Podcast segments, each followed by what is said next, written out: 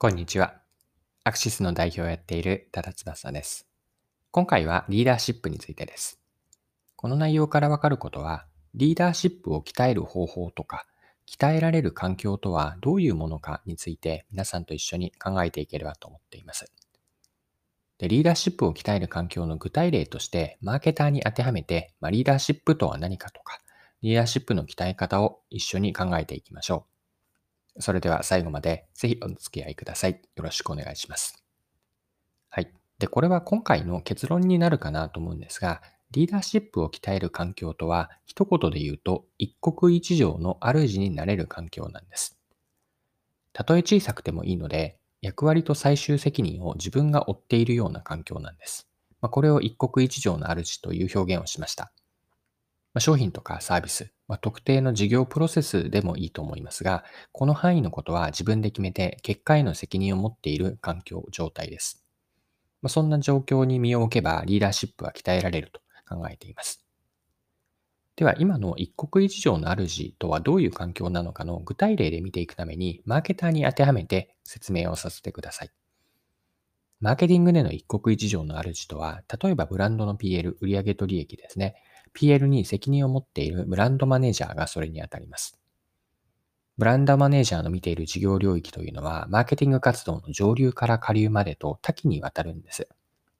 ブランドという一国一城の主なのがブランドマネージャーなんです。はい。では、ブランドマネージャーが見ている範囲とか責任領域って具体的にどこまでなのかについて少し整理をして見てみましょ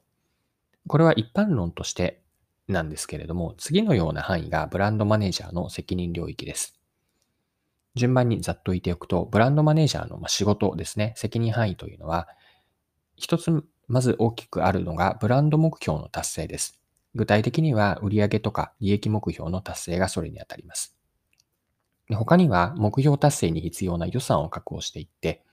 あとはそうですね、商品とかサービスのコンセプト立案、ネーミングとかパッケージ考案、他にはブランド戦略を立案していって、まこの後施策に入っていくんですが、各シーズンごとのマーケティング施策を作っていって、その施策に関して、ま経営層などの上位者の承認を得るところも任されている範囲です。で、さらにその承認を得たことに対して、各マーケティング施策に対して、関係各部署とか、時には社外の競業プレイヤーへの展開とま説明をしていきます。まあ、関係各部署というのは営業部とか宣伝部、調査部等々です。で、協業の外のプレイヤーというのは広告会社がそうですし、えっと、流通とか、あとは調査会社にあたります。まあ、そしてこれらのマーケティング施策を実行していって、実行で終わりではないんですね。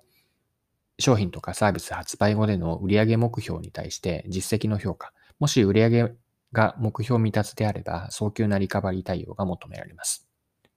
また各マーケティング施策の効果検証ですね。成果要因と失敗要因の抽出をして、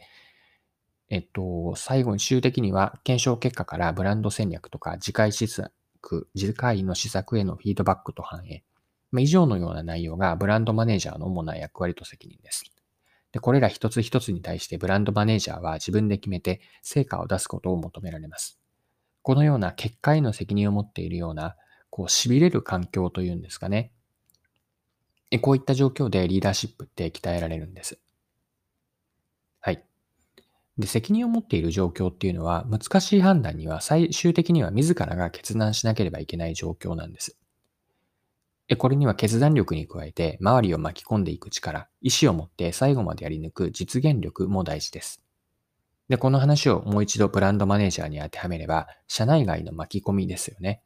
まあ、上層部からの承認を得て、他部署の巻き込みと説得、まあ、協業会社への外への展開も含まれます。目標に対して期待以上の成果を出し続けるという意志力があって、困難でも諦めず最後までやり抜く実現力もあります。で、人を動かして相手に本気に乗ってもらって動いてもらうためには、こう論理、ロジックだけではなくて感情とか、もう少しこう夢とかビジョンのようなものを共有するうんと、そうした描く力、構想力ですね。あとは、この人についていきたいと思わせるような人間力。これらの一つ一つの経験とか、ま行動によってリーダーシップって鍛えられて、これは私の持論にはなるんですが、生まれながらのリーダーシップを持っている人ももちろんいるんですが、リーダーシップは後天的に今回ご紹介している考えてきた一国一城の主という環境から後天的に鍛えることができるんです。で、改めてリーダーシップの本質は何かについて最後考えていきたいんですが、これは私の一言の理解があって、リーダーシップの本質というのは目標達成のために生まれる欲求と行動です。この目的を達成したいと思ったときに、そこから生まれる目、えーと、欲求と行動、ここにリーダーシップの本質があると思っています。一国一城の主として責任を果たす環境で、皆の目標を何とか達成したいと、自らの欲求、行動に、も欲求に突き動かされて、時には、こう、なんて言うんですかね、家中の栗を拾うような行動、このような環境においてリーダーシップは鍛えられます。